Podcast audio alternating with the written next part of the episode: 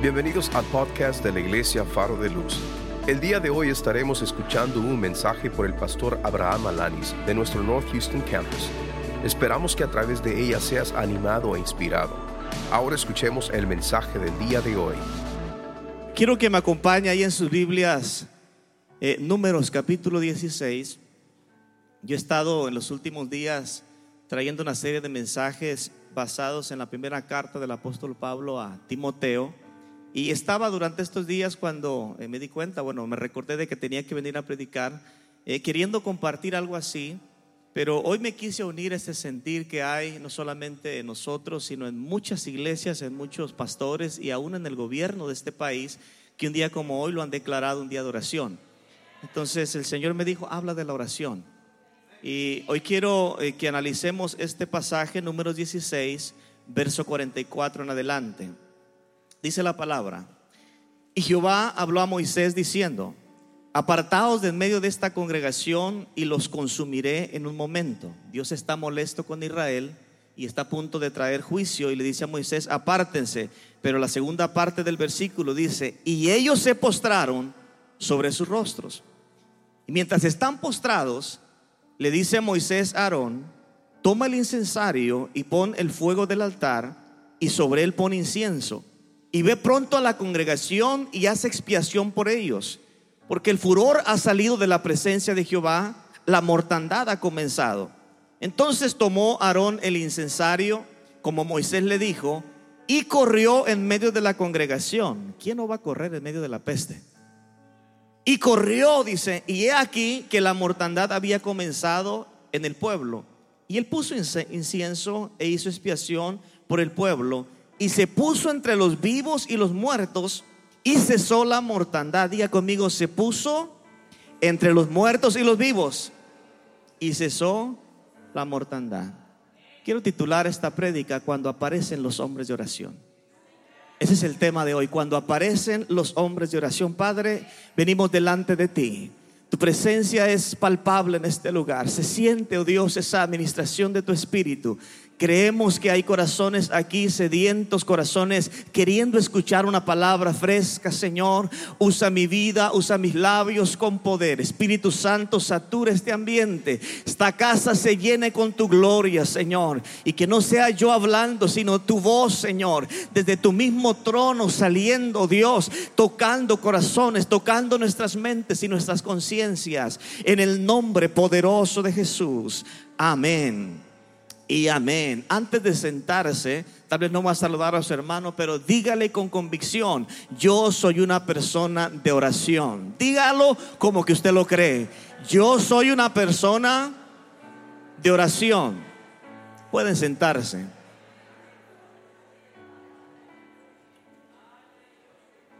Quiero aprovechar cada minuto, cada segundo y voy a entrar de lleno a tratar de introducir esta prédica, después vamos a ir viendo algunas otras cosas que le vamos a compartir, pero aquí en este pasaje, haciendo una reseña generalizada de lo que está viviendo Moisés y Aarón, nos encontramos que Dios se había molestado mucho con su pueblo, se había enojado. Y la razón por la que Dios se había enojado con el pueblo es porque a ellos les había faltado la fe, habían entrado en una especie de pánico. Primero se había levantado una, una rebelión contra Moisés y después de esa rebelión, Dios trae juicio sobre los rebeldes, porque Dios castiga y reprende a los rebeldes. Y en, esa, en ese juicio Dios permite que más de 250 líderes eh, principales de la nación eh, sean consumidos, sean tragados por la tierra. Y cuando eh, Israel como pueblo ve, ve eso, se comienzan a llenar de pánico. Quiero decirles que el pánico es más terrible que el mal o el juicio que se puede estar viviendo en un momento. Cuando usted está eh, siendo invadido por el pánico, usted puede o mejorar o empeorar las cosas según su actitud.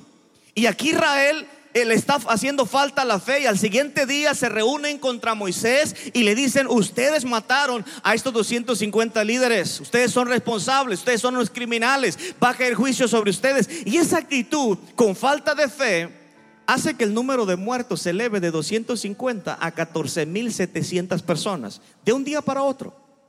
Entonces, eso es lo que provoca el pánico y esto es lo que más me ha entrado a mí, eh, tal vez preocupación por lo que está pasando. No es por el virus en sí, sino por las multitudes que convulsionan, por gente que se pelea, por un artículo que eh, eh, es el último tal vez en la tienda, o por gente que está pensando en suicidarse y no saber cómo responder, gente que le está faltando la fe.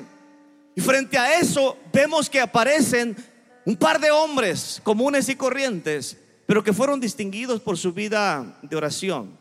Yo estaba evaluando en la palabra cómo reaccionan las personas que tienen fe, las personas que ponen su confianza en el Señor. Y todo, todo caso que estudié en la Biblia me encontré que la mejor manera de reaccionar es doblando nuestras rodillas e invocando al Dios que nos puede ayudar. La oración es una de las más grandes bendiciones que el Señor nos ha dado, es un beneficio. Y aquí encontramos en este pasaje que un hombre de oración, un hombre de fe, no corre, no le huye al peligro, sino más bien corre para estar de rodillas en la presencia del Señor, porque sabe que cuando todo el mundo está desesperado, cuando todo el mundo está lleno de pánico, hay un lugar de refugio, hay un lugar de descanso, y ese lugar es la presencia de nuestro Dios. Dice que ellos se postraron sobre sus rostros, respondieron con oración. Me pregunto yo, ¿cuántos en esta semana, que fue la semana más intensa para nosotros, ya se postraron sobre sus rostros para descansar un rato en la presencia del Señor? ¿Cuántos ya se humillaron? Porque quiero decirles que todo lo que pasa en el mundo físico, en el mundo material, es un reflejo de lo que pasa en el mundo espiritual. Y aunque yo tal vez no estoy eh, eh, abrazando la idea de que Dios es malo, que Él ha, venido a, a castigar, todo lo que pasa, de alguna manera Dios lo utiliza para llamar nuestra atención. Y esto que está pasando, Dios lo está utilizando para enseñarnos que no somos tan fuertes como pensamos.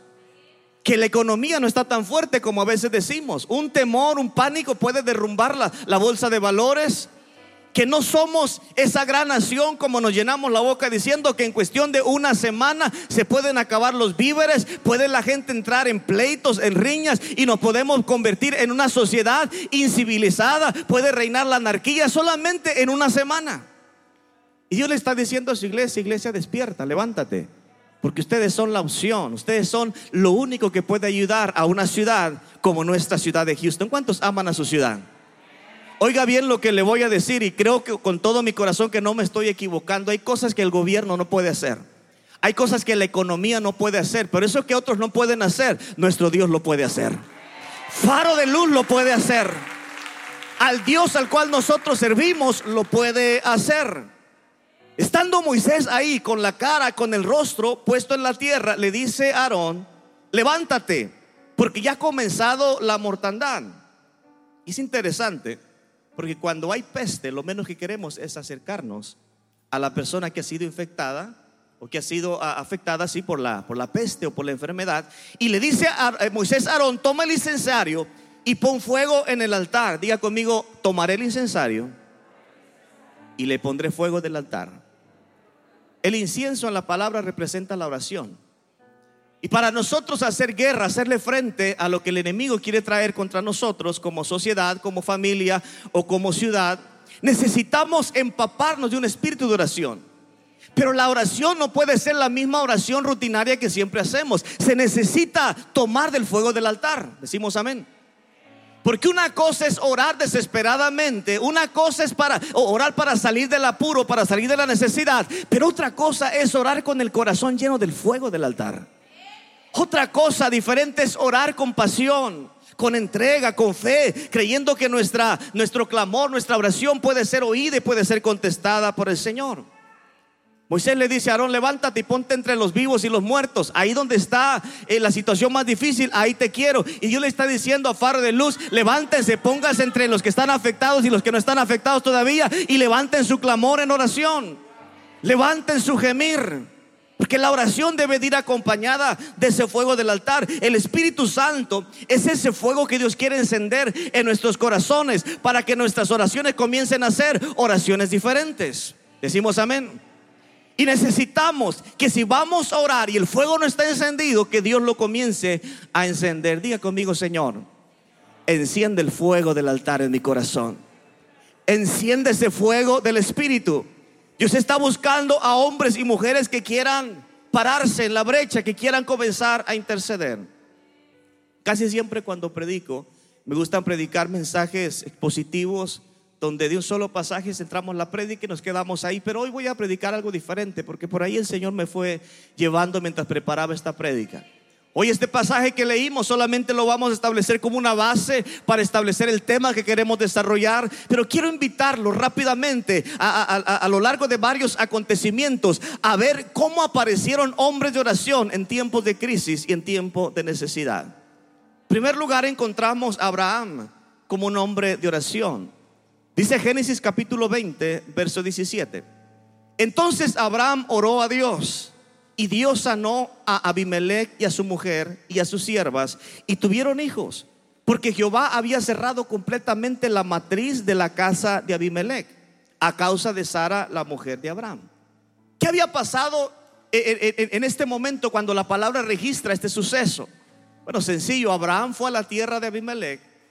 Cuando él llega a ese lugar le preguntan por la esposa y él no, no la introduce como su esposa, él dice, ella es mi hermana, o sea, somos familiares y venimos a pasar un tiempo acá, después nos vamos a regresar, pero venimos en calidad de familia, no somos esposos. Pero después, cuando esto pasa, Dios manda cerrar la matriz de todas las mujeres de ese lugar, porque a alguien le vino la idea de que por ser hermana de Abraham, esa mujer estaba disponible para ser esposa de cualquiera de ellos.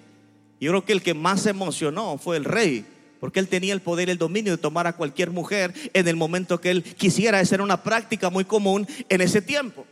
Y ojo lo que le voy a decir, Abraham no estaba en su mejor momento.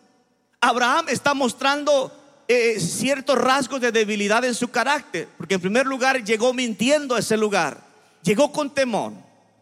Pero quiero decirles algo, iglesia, que en el peor momento nuestro, como iglesia, como hijos de Dios, seremos personas más fuertes y más bendecidas que el mejor momento para alguien que está allá afuera. ¿Me escuchó? Mi peor momento como hijo de Dios me hace estar en una mejor posición que el mejor momento de un incrédulo, de un impío que no conoce del Señor. Y el Señor me decía, háblele a mi iglesia y enfócate ahí. Porque muchas veces no oramos, no desarrollamos ese espíritu de intercesión, porque hay complejos en nosotros. No creemos que podemos impactar la vida de otros a través de nuestra oración. Pablo le habla a un muchacho aconsejado llamado Timoteo y le dice, yo te ruego que ores por todos los hombres. Esta palabra es poderosísima. Para poder orar por todos los hombres hay que creer que una sola oración puede impactar a todos los hombres. ¿Me escuchó? Para poder orar por todo el mundo hay que creer que la oración del pastor Abraham puede impactar a todo el mundo, que la oración del pastor Resino no solamente se queda en faro de luz, llega y trasciende lugares diferentes, países diferentes. Es poderosa la oración.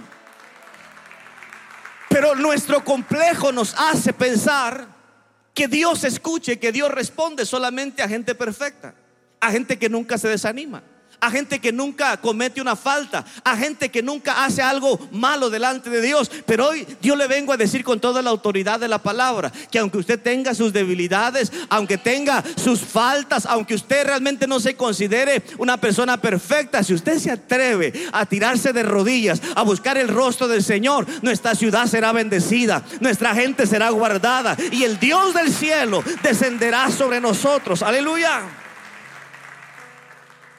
Diga conmigo, yo soy diferente a un inconverso.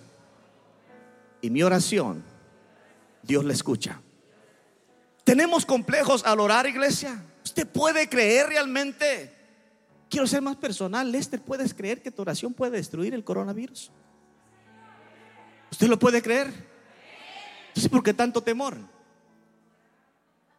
Pastora linda, su oración. Es una oración que sacude, que asusta al mismo diablo, al mismo infierno.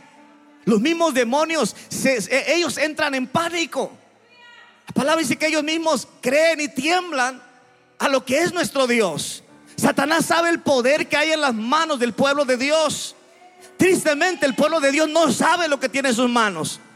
Pero hoy usted va a repetir fuerte, fuertemente conmigo esta frase y va a decir, yo soy una persona de oración como que no lo está creyendo. Diga fuertemente, yo soy una persona de oración. La tercera vez, yo soy una persona de oración. Diga, pastor, sí, pero Aarón y Moisés eran perfectos. Lea la palabra y se va a dar cuenta de que esa mentalidad está fuera de la realidad. Aarón ya había criticado a su hermano. Y solamente por el ministerio no le había caído la lepra a él, porque a su hermana María le cayó la lepra. Pero como él era el sumo sacerdote, estaba la unción de Dios sobre él, de alguna manera fue preservado. Aarón ya había sido parte de una gran rebelión. Él había construido a un ídolo de oro. Usted lo ha leído en la palabra. Había estado en un momento de debilidad y la gente le puso presión. Estaban desesperados porque Moisés eh, no había bajado de la montaña. Le dijeron, construyenos un Dios de oro. Y en esa debilidad Aarón accede y les construye un Dios de oro. Usted se, se pone a pensar en la gravedad de la falta de Aarón. Cuando Moisés le dijo, vete y ponte entre los vivos y los muertos y haz expiación por ellos, él pudo haber dicho, yo no puedo, no estoy capacitado, no soy la persona más calificada, porque mi vida ha sido una vida de altibajos, una vida de derrotas, de victorias, y estoy así a veces arriba, a veces abajo, y como que Aarón se parece mucho a nosotros, ¿cuántos decimos amén? Pero cuando Aarón entendió que no fue la voz de Moisés, sino la voz de Dios que le decía, vete y ponte entre los vivos y los muertos, él dijo, con todas mis debilidades, aquí voy, Dios por delante y que se haga la voluntad del Señor. Y cuando él comienza a dar ese paso de fe, Dios comienza a honrar, aleluya, esa actitud atrevida. ¿Cuántos son atrevidos en esta mañana? ¿Usted es atrevido? Dígale al enemigo con mis errores y mis faltas, aquí voy. Dios va delante de mí y vengo a hacerte guerra, vengo a hacerte frente. Y Dios, aleluya, no me dejará en vergüenza, porque si algo Dios no puede hacer, Dios jamás avergüenza a aquellos que confían en Él. ¿Usted confía en Él? ¿Ha cometido errores? ¿Se siente menos? ¿Se siente incapaz? Hoy usted, por la palabra, está siendo cualificado para ser una persona de oración. Segundo ejemplo, veamos a David como hombre de oración. Hay muchas oraciones que quedaron registradas en la palabra, especialmente en el libro de los Salmos, que fueron oraciones poderosísimas, hechas por este hombre llamado David, el rey David, el dulce cantor de Israel.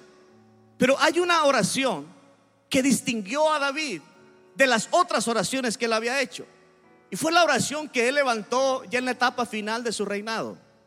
Eh, creo que uno de los pecados más fuertes que David comete contra Dios, aparte del adulterio con Betsabé, la esposa de Urias, fue cuando él entra a la etapa de la vejez y se comienza a sentir un poquito inseguro.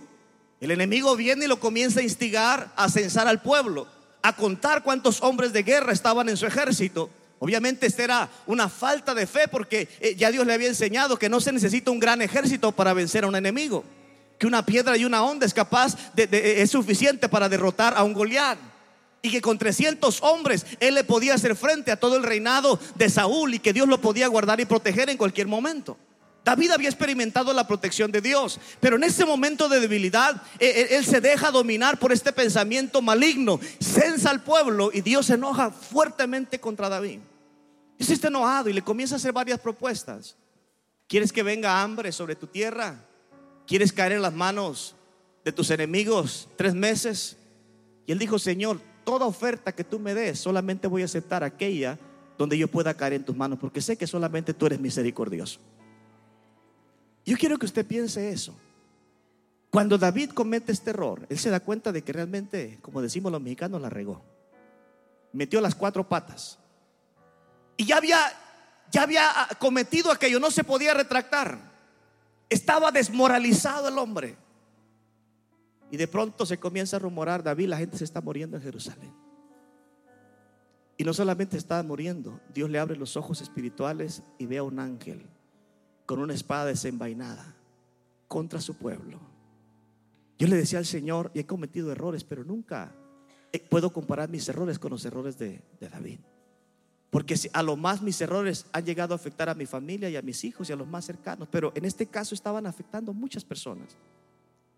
Y 70 mil personas murieron aquel día que apareció el ángel de Jehová. ¿Cómo usted se sentiría al haber cometido un error y que 70 mil personas se murieron por el error que usted cometió?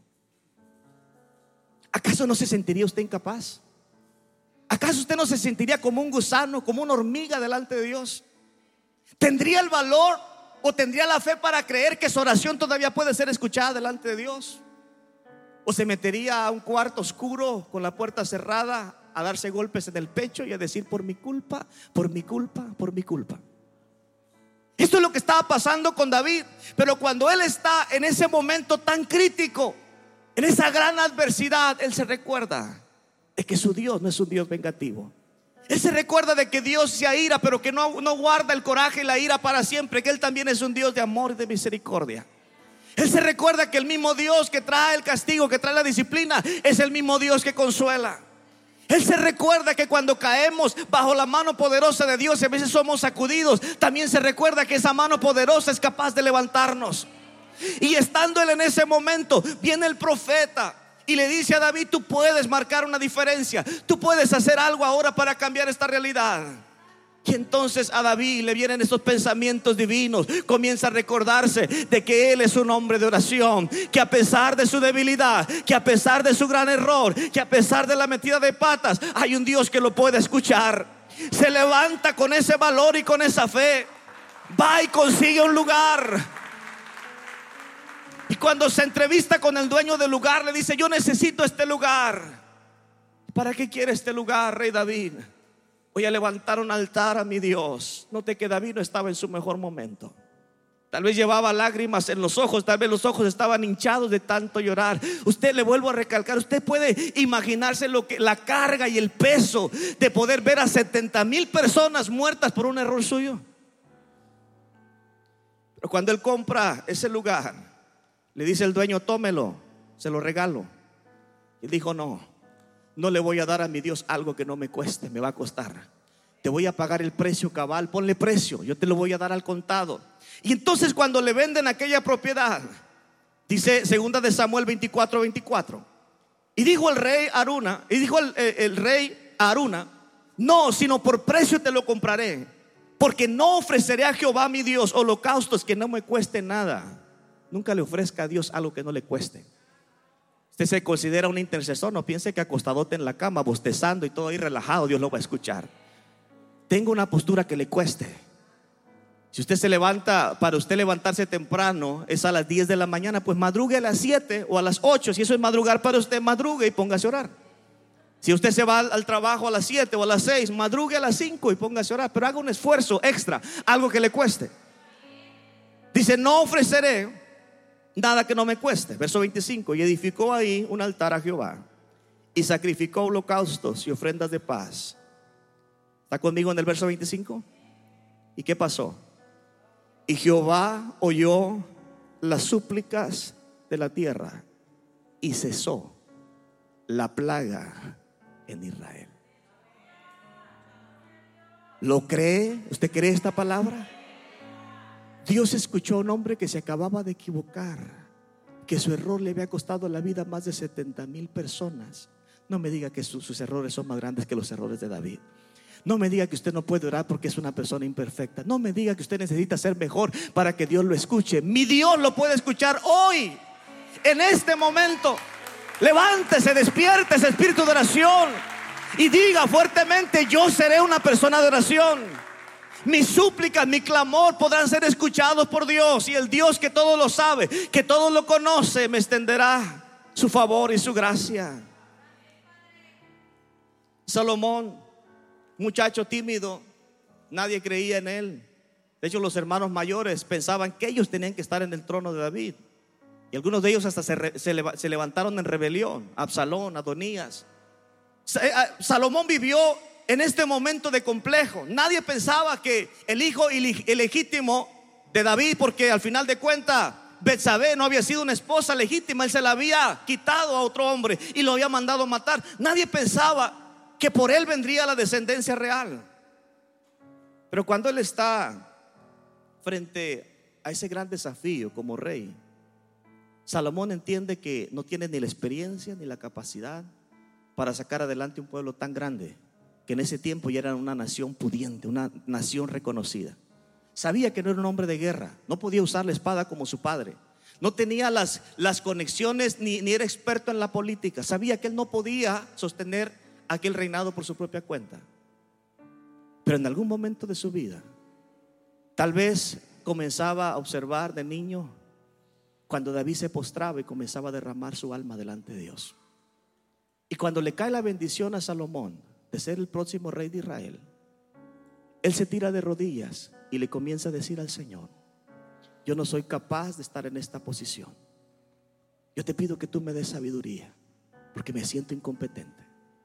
Y ese muchacho acomplejado recibe la respuesta del Señor. Dios le dice, porque no me pediste ni poder ni riqueza, sino que pediste sabiduría. Te daré la sabiduría, pero te daré también lo que me has pedido. Usted se siente incapaz, iglesia. Yo estoy dándole y dándole lo mismo. Porque aunque Faro de Luz es una iglesia de oración, hay muchos aquí que ni siquiera saben lo que es oración. Hace rato que no han orado. Y esta semana han estado más viendo televisión y redes sociales y sacándose las últimas canas que le quedan que orando en la presencia del Señor. Quiera Dios que este próximo martes, que es martes de oración, esté lleno acá. Que la gente venga a orar. Mientras no nos cierren las puertas, que sigamos congregándonos. Si nos las mandan cerrar, pues en las casas tendremos que orar. O en casas luz, o donde quiera que el Señor nos ponga. Pero esta hora no va a parar. No nos vamos a detener. Seguiremos siendo gente diferente, gente que haga la diferencia.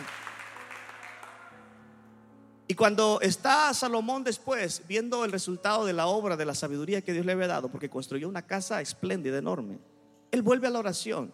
Y, y mientras él está orando, Dios le dice, mira Salomón, si yo en algún momento cierro los cielos porque ustedes se hayan portado mal, y si no hay lluvia, y si yo mandare la langosta que, consuma la tierra, o si les logro enviar pestilencia o enfermedades a mi pueblo, la solución va a ser sencilla, Salomón, verso 14 de segunda de Crónicas 7. Si se humillare mi pueblo, sobre el cual mi nombre es invocado, diga conmigo, es tiempo de humillarnos.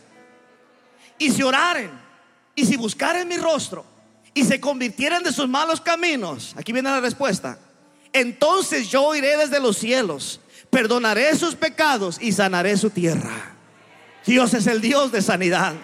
Dios es el Dios de toda restauración. Dios es el Dios de lo imposible. Pero ese poder sobrenatural de Dios no se activa de otra forma hasta que nos comenzamos a humillar e invocar su nombre. Dios lo quiere hacer, Él está listo.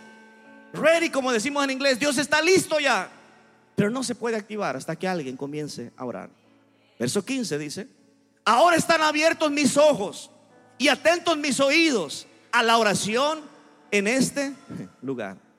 Por eso que Jesús dijo, mi casa será llamada casa de oración. Y ustedes la han llamado cueva de ladrones.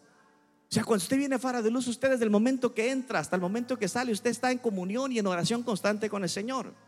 A mí, me, a mí me, me, arde la sangre, perdonen esta expresión, de gente que llega y dice, es que no me sé las canciones, no me puedo conectar con Dios y no, no puedo adorar. Sencillo, cierre los ojos y conéctese con Dios y comience a, a, elaborar su propia canción, comience a hacer su propio cántico, pero no pierda la oportunidad de adorar al Señor. Hay mil excusas para decir, hoy el servicio no estuvo bueno, hoy el Señor no me ministró, hoy no sentí la presencia del Señor. Usted puede levantar mil excusas, pero el que vino acá pensando en hablar con Dios y escuchar la voz de Dios, sabrá que Dios habla todavía, Dios ministra todavía, Dios sana, Dios restaura, aleluya. Dios sabe que a veces nos descarriamos, sabe que a veces nos alejamos de Él. Pero por medio del quebranto y la humillación las cosas pueden comenzar a cambiar. Dios dice que no hay enfermedad, no hay peste que le pueda hacer frente al poder de la oración. Dios dice que la oración puede volver a traer la lluvia del cielo y sanidad sobre toda enfermedad. ¿Usted quiere sabiduría de lo alto para comenzar a orar correctamente?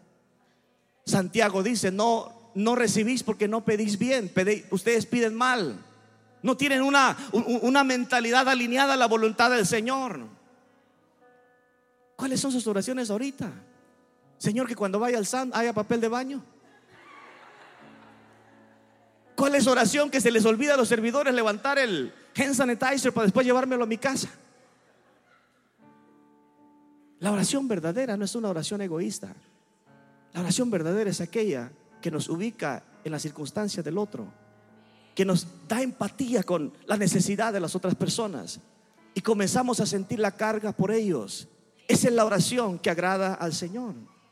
Jeremías también aparece en la palabra como un hombre de oración. Este pasaje es conocidísimo, pero solamente conocemos el verso 3 y, muy pocas veces analizamos todo el contexto de lo que dice Jeremías 33. Todos eh, eh, eh, conocemos de memoria 33.3. Clama a mí, yo te responderé y te enseñaré cosas grandes y ocultas que tú no conoces. Eso lo conocemos muy bien. Pero los versículos anteriores y los después nos aclaran mejor la idea. Dice el verso 1, vino palabra de Jehová Jeremías la segunda vez, estando él aún preso en el patio de la cárcel, diciendo, así ha dicho Jehová que hizo los cielos y la tierra, Jehová que la formó para firmarla, Jehová es su nombre. Clama a mí y yo te responderé y te enseñaré cosas grandes y ocultas que tú no conoces. ¿Cree esta palabra usted? Verso 6 dice, he aquí, yo les traeré, ¿lo leyó? Sanidad y qué más? Y medicina y qué más? Y los curaré y qué más? Y les revelaré abundancia de paz y de verdad, y haré volver a los cautivos de Judá y los cautivos de Israel, y los restableceré como al principio. Aleluya. Oh bendito nuestro Dios. Qué privilegiados al tener esa libertad de poder orar y clamarle al Señor. No se detenga solamente en esta parte que usted conoce, clama a mí, yo te responderé. Muchos dicen, ¿cuáles son aquellas cosas grandes y ocultas que Dios me va a mostrar? ¿Qué es lo que Dios me va a, dar a conocer de aquellas cosas que no sé? Sencillo. Dios le va a recordar que no hay enfermedad que se compare con el poder de nuestro Dios. Y que en medio de un tiempo tan difícil, usted podrá respirar la paz del Señor. Yo respiro hoy una paz tan preciosa en este lugar. Y usted tiene un rostro tan bendecido, tan lleno de paz, que la gente allá afuera cuando salga del servicio le van a preguntar, ¿por qué estás tan tranquilo? Usted dirá, porque fui a faro de luz, escuché palabra, adoré al Señor y Dios me ha comenzado a ministrar su paz y esa paz es diferente a la paz del mundo. Hace algunas semanas atrás los inversionistas estaban llenos de paz porque las cifras iban para arriba. 28 mil puntos, 29 mil puntos y wow, esto es algo tremendo. Esta semana se pusieron a llorar. Es un problema ser rico, ¿verdad? Es un problema tener muchos millones. Pero usted y yo tal vez no tenemos todo lo que quisiéramos, pero una paz tan preciosa, tan maravillosa, que aún en medio de la crisis, aún en medio de la enfermedad, esa paz sigue fluyendo y sigue fluyendo. Y este es, un regalo eterno, un regalo que Dios nos ha dado. Jesús dijo, mi pasos dejo, mi pasos doy. Yo no la doy como el mundo la da. Le falta la paz a usted sencillo, póngase a orar y le va a venir esa paz. Deje de estar viendo tanta información que lo va a confundir más. Busque la información del cielo. Conéctese al suministro del cielo que le va a traer paz, descanso, le va a traer gozo, le va a traer esa proyección, esa esperanza. Mire, esto es tan impresionante que cuando Jeremías quiere entrar en pánico, ya viendo este problema en términos más generalizados, Jeremías le pregunta a Dios, ¿qué vamos a hacer? Tenemos la ciudad rodeada, nos van a destruir, nos van a llevar cautivos. Y Dios le dice a Jeremías, vete a comprar una propiedad. No sé si lo ha leído usted. Porque aún en medio del caos, en medio de la desesperación, tu actitud de ir a comprar una propiedad le va a enseñar al pueblo de que aún en medio de lo más difícil hay esperanza. Y así como tú estás comprando una propiedad ahora, ellos vendrán tiempo después a retomar sus propiedades, porque el Dios que nos hace pasar por el tiempo de la escasez, por el tiempo de la crisis, por el tiempo del pánico y por el tiempo del temor, es el mismo que abre la puerta cuando parece que no hay puerta que se pueda abrir. Ese es el Dios al cual nosotros predicamos. Es el Dios al cual nosotros creemos. El carácter de Jeremías había sido un carácter afectado por sus emociones. Lloraba y a veces le reclamaba al Señor desde el principio de su llamado, como que él no quería aceptar el llamado. Y le dice al Señor, es que yo soy un niño. Y Dios lo tiene que confrontar hasta que al final Jeremías entiende que aún con sus emociones descontroladas, aún siendo un profeta llorón, cuando él lloraba al Señor, Dios le respondía. Usted es una persona así, que usted diga, ah, pastor, yo lloro por todo y me emociono por todo. Yo creo que a mí Dios no me va a escuchar. Ore y usted verá si el Señor no le va a responder. Dios promete que a los que oran verán su mano, verán su sanidad, verán medicina. Yo creo que lo que está pasando en Israel ahora es prueba de que aunque si bien es cierto Israel todavía no, no reconoce a Jesús como el Mesías, siguen siendo un pueblo con eh, raíces profundas en la palabra del Señor. Y ahora Israel le va a dar al mundo la esperanza y la, vacuna que tanto se necesita, porque ellos están creyendo en la palabra del Señor. No es tanto la mente que puedan tener, si bien es cierto son un pueblo bendecido, pero la palabra a ellos los hace ver las cosas de otra manera. Estamos ahorita en el año de la visión 2020, cambie su mirada. No vea pánico, vea un tiempo de esperanza. Yo estoy viendo un gran avivamiento para nuestras iglesias. Se van a llenar. La gente correrá a buscar del Señor. Si se cierran las iglesias grandes, pues las iglesias más medianas, vamos a brindar esa oportunidad de aquellos que no pueden ir a una iglesia grande. ¿Te puede decir amén? Y decíamos que si no podemos reunirnos en un grupo así, se van a multiplicar las casas luz. Necesitamos líderes. Necesitamos que usted se levante del sillón. Diga, qué bueno que cancelaron el servicio. Voy a ver tele toda esta semana. No póngase a orar. Reprenda toda pereza. Y diga fuerte conmigo, yo soy una persona de oración. Quinto y último, Jesús como hombre de oración. Marcos 3.7 dice lo siguiente. Mas Jesús se retiró al mar con sus discípulos y le siguió una gran multitud de Galilea y de Judea, de Jerusalén, de Idumea y del otro lado del Jordán y de los alrededores de Tiro y de Sidón. Oyendo cuán grandes cosas hacía, grandes multitudes vinieron a él. Y dijo a sus discípulos que le tuviesen siempre lista una barca a causa del gentío para que no lo oprimiesen, porque había sanado a muchos de manera que por tocarle, cuantos tenían plagas caían sobre él.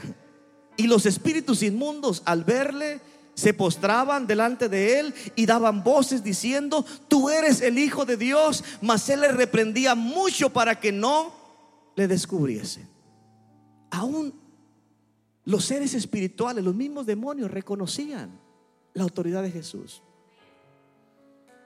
Y yo a través del Espíritu veo al coronavirus a los pies de Jesús. No tiene el poder que tiene el poder de Jesús jamás tendrá el impacto que tiene el poder de nuestro Dios. Las multitudes venían a Él y yo creo que la iglesia eh, tiene que aprovechar este momento para poder, volver a llevar a las multitudes a los pies de Jesús. Estamos frente a una gran oportunidad para nuestra comunidad. Houston está a punto de ser grandemente bendecido porque la gente que no oraba después de escuchar esta palabra va a comenzar a orar. ¿Te puede decir amén? La mitad solamente dijo amén. ¿Cuántos se quieren comprometer? Y si una sola oración puede impactar a todo el mundo, ¿qué no serán 10 oraciones, 20 oraciones, 100 oraciones que continuamente están siendo elevadas delante del Señor? Usted dirá, me compongo primero un poquito para luego orar, ore así como está. Ya le probé por la palabra que los grandes hombres de oración no fueron personas perfectas, fueron gente de fe. Y aún en medio de sus debilidades, Dios los escuchó. Gracias por escuchar el podcast de la Iglesia Faro de Luz. Esperamos que la palabra de hoy haya sido de mucha bendición para tu vida. Te motivamos que te suscribas y que bendigas a alguien compartiendo este mensaje. Te esperamos en la próxima semana.